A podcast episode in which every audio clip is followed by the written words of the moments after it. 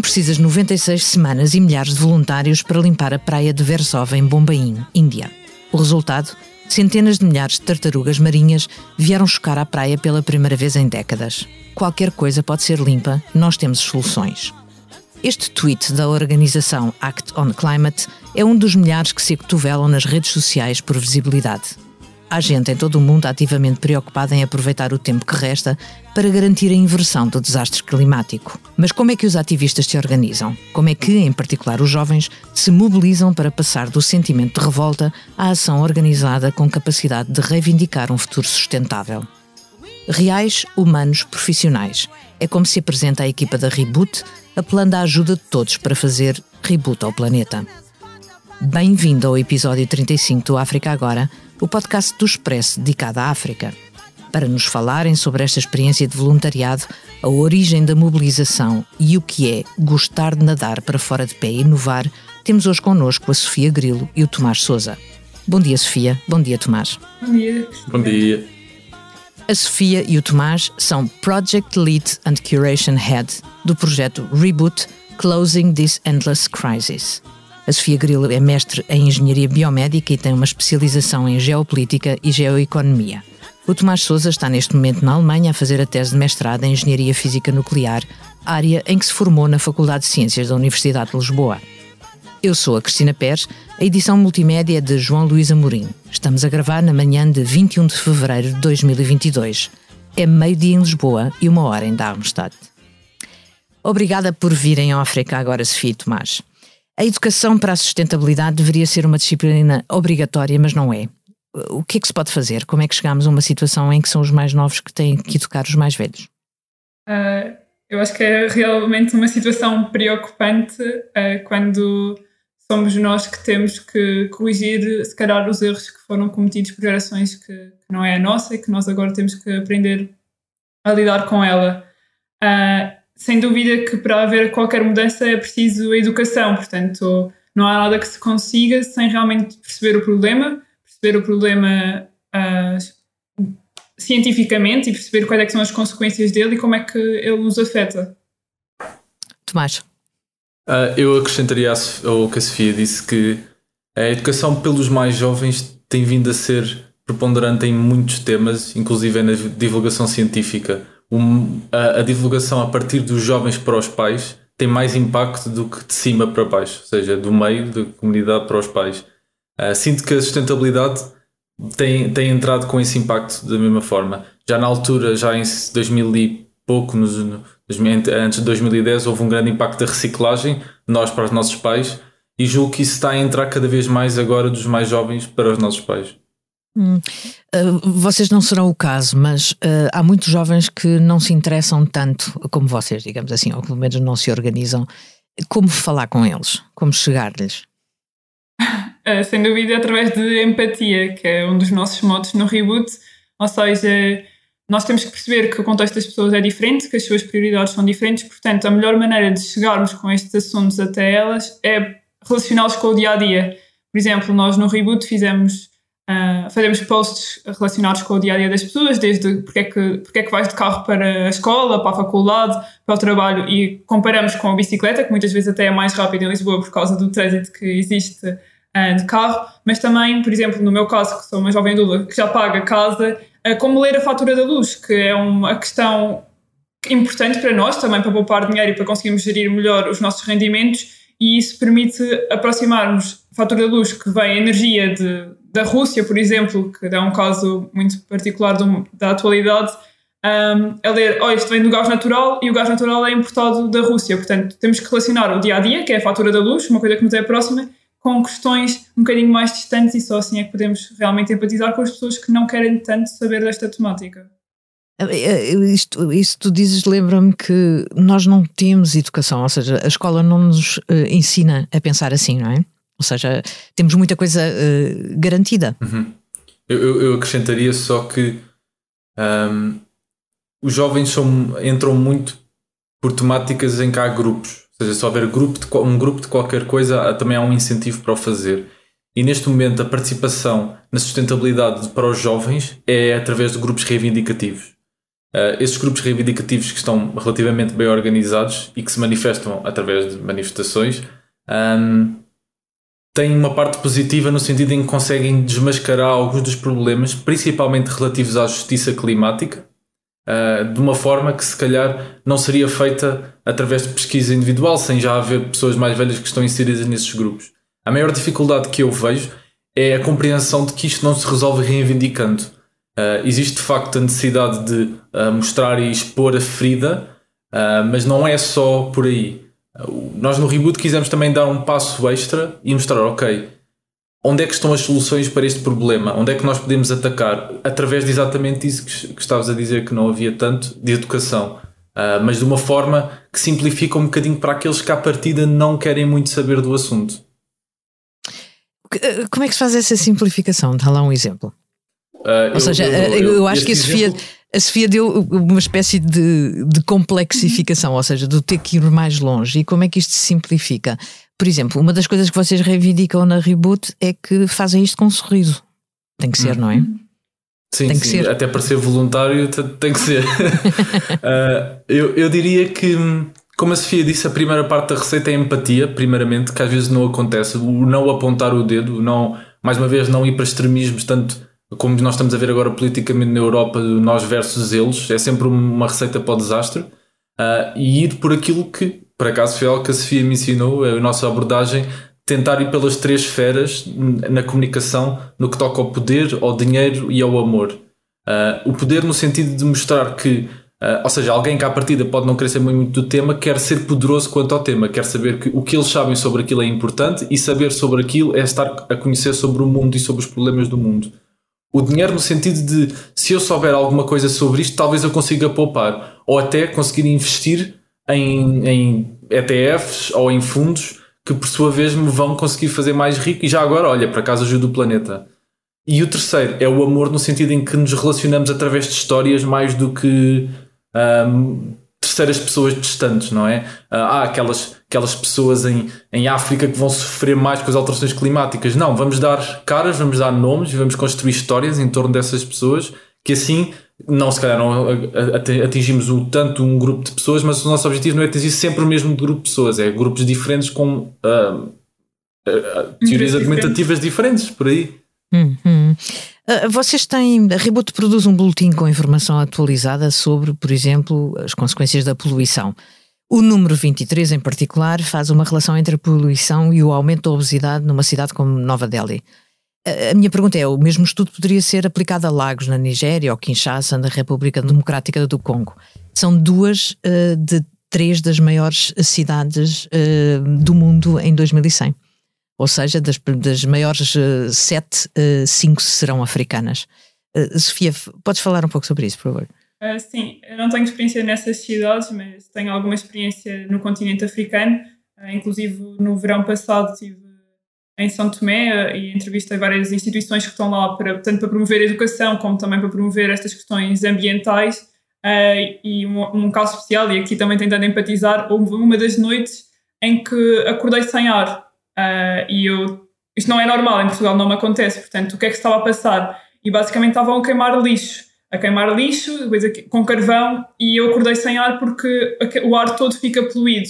Isso é só um exemplo de, não de uma mega cidade, nem, nem me parece que seja, São Tomé é, é uma ilha, portanto acho que nunca crescerá enquanto mega cidade, mas a questão de eles não terem uma, uma maneira de tratar os resíduos efetivamente afeta a saúde das pessoas. Uh, e eles não sabem como fazer melhor, ou, ou, nunca lhes foi dado os meios para que pudessem fazer melhor. Portanto, se isso acontece em, em São Tomé, que é uma experiência que eu tenho pessoalmente, uh, imaginemos uma mega cidade uh, no futuro sem estes conhecimentos para tratar os resíduos e como é que como é que efetivamente as pessoas podem ter saúde e educação nestas cidades. é sem dúvida uma preocupação. Hum, Tomás, queres resumir um pouco este este, este, este boletim especificamente uhum. e falar um pouco sobre a, a, canalização de informação que vocês fazem. Este, este problema está na classe, na classe grave que nós temos agora, que são os problemas invisíveis, que é o problema da poluição do ar, o problema das alterações climáticas e o problema da desinformação. Está tudo na classe de problemas que, é, são muito difíceis, que estão muito difíceis de, de quantificar de alguma forma. Uh, e, e, mais do que quantificar, de um, mostrar que estão a acontecer àqueles que não têm qualquer formação, não é? Como é muito fácil perceber que um fogo está a acontecer, é, basta olhar, está a arder, não é? Uh, e a poluição do ar é capaz de ser alguns dos, um dos piores problemas uh, ambientais que existe agora e de saúde, mesmo nas grandes cidades europeias que nós tanto uh, louvamos. em particular, como é que nós fazemos este tipo de construção de boletins? Esta construção é feita um preâmbulo. Como eu e a Sofia, ambos somos de formação científica, qualquer coisa que nós produzimos, nós queremos que tenha e esteja citado com fontes científicas. Isto foi sempre algo que nós passámos a toda a gente no reboot, qualquer formação e qualquer background que seja, e que explicámos como é que pretendíamos fazer. O problema, da, um problema de inserir, às vezes, informação científica é que as pessoas cansam-se. Uh, a parte positiva disto é que nós temos uma equipa extraordinária que não só consegue escrever um texto que vai à volta, se calhar, das partes mais aborrecidas, como consegue também quantificar com infografia, que é algo muito importante. Quando nós estamos a falar aqui de certas quantidades, como uh, micro, micro, micrómetros de, de, algumas quantidades, como nós falamos aqui, micrómetros de grão de areia fina, etc, etc, temos que ter algum comparativo.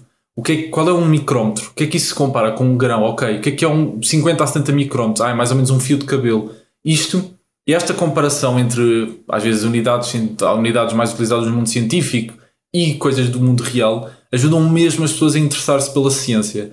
Uh, e isto é algo que nós viemos a aprender e graças ao trabalho incrível da Inês de Almeida e da Teresa Barreira na produção deste boletim foi possível produzir 23, agora já vai em 26 ou 27 boletins uh, com, este, com, estes, com esta conversão entre ciência e infografia. Nós achamos que funciona muito bem. Uma das dificuldades, precisamente, do ativismo pela emergência climática é, é mostrar, é fazer essa, eh, essa demarche uh, aproximativa, não é? Ou seja, dar sentido àquilo que as pessoas, uh, ajudá-las a interpretar aquilo que na verdade já estão a sentir. Ou seja, um, as estatísticas são abstratas, as barreiras de corais são do outro lado do mundo, mas a seca é real e é aqui. É esse o propósito? Sem dúvida, sem dúvida. Ou seja, nós temos problemática Acho que a minha geração é do Tomás começou muito por ouvir o urso polar que via o que, que havia o desgelo, aquela imagem emblemática de que, ok, isto está realmente a acontecer. É uma imagem, por acaso funcionou com, com alguma parte da nossa geração, mas não com toda, porque está distante. Ok, isso está a acontecer, mas é a não sei quantos quilómetros de distância e a mim não me, não me afeta. Portanto, se não me afeta, eu não tenho que me preocupar, não é uma preocupação para agora. E o nosso objetivo é mesmo demonstrar que há ligação entre as coisas que estão distantes e as coisas que, estão, que nos são próximas e que toda a gente merece e tem direitos humanos, quer, onde quer que esteja, direitos humanos e animais, claro. Vocês têm os dois formação científica, ecossistema é um conceito fundamental uh, nesta, em toda esta questão, não é? É uma coisa muito difícil de, de explicar, por exemplo, que qualquer elemento de uma cadeia de um ecossistema o corrompe completamente, ou seja, que é, é, ou, ou, que cada um é fundamental para que ele exista. Querem falar um pouco sobre isso, por favor? É, os ecossistemas, assim como uh, em particular a meteorologia, são, são tipos de sistemas que se denominam dinâmicos e complexos. Dinâmicos no sentido em que variam com o tempo e complexos no sentido em que o output de uma determinada coisa pode ser o input da anterior. E é extremamente complicado prever este tipo de sistemas. Em particular, uh, eu gosto sempre de dar o exemplo de, de, de, da meteorologia quando estou a falar de, sistemas dinâmicos e complexos, que um cubinho de ar que está entre as mãos, imaginemos um cubinho de um metro, um metro quadrado, influencia o cubinho de metro quadrado que está ao lado. E esse tipo de influências é muito difícil de modelar em física, em no que quer que seja. Os ecossistemas são assim como a meteorologia, que nós até temos uh, modelos que conseguem prever a 2, 3 dias, só que muito, muito mais complexo no sentido em que há muito mais variáveis em jogo e muito mais coisas que nós não compreendemos e que não são bem modeladas fisicamente. Ou se são, é ao nível molecular e nós não temos maneira de calcular isso. Por isso, isto é um ponto de vista um bocadinho mais, uh, assim, mais matemático. Mas por trás disto também, por trás de, do ecossistema, uh, está também a maneira como nós o tratamos, não é? Ou como nós lidamos com as coisas. E nós humanos já sabemos muito bem o que introduzir e o que não introduzir em certos ecossistemas uh, para, para os beneficiar ou não ou pelo menos o que nós consideramos beneficiar ou não. Mas nós sabemos uma coisa muito, muito, muito concreta, que é se nós não lhes mexermos, as coisas estão ok. Uh, e isso é uma coisa que tem, visto, tem vindo a acontecer Uh, e, e, e, mesmo que ao início haja uma praga, em termos de escala, escala terrestre, não me faz assim de grande diferença. Não é? A nossa escala, há uma praga, são 100 anos, ok, mas isso não é um grande problema para a Terra. Uhum. Vocês falam para pessoas diferentes do grupo de voluntários da Reboot, ou seja, como é que se chega aos outros jovens? Para já, todo o vosso site ou todas as vossas designações estão em inglês, portanto, é uma língua veicular para este assunto ou para todos os assuntos? Eu acho que é, essa pergunta é bastante interessante porque nós no início até pensámos em, em, fazer publicações em inglês e o nosso boletim em inglês, toda a nossa comunicação em inglês. E recusámos fazer isso porque não chegaríamos tão próximo às pessoas. Uh, o que sabemos e o que acontece realmente é que muitos termos nos chegam em inglês, especialmente estas comunidades mais jovens, o que dificulta também a aproximação intergeracional, porque pessoas, nem toda a gente fala inglês Uh, nem toda a gente em todo lado fala inglês, portanto acaba por ser eh, uma barreira uh, comunicar nessa língua. No entanto, nós escolhemos mesmo falar em português para chegarmos ao máximo de pessoas possível. Esta tua aprendizagem, Sofia, em geopolítica, uhum. esta noção de, de, que isto é uma aldeia, não é? Uh, que, que, impacto teve nas, nas escolhas da Reboot? excelente questão.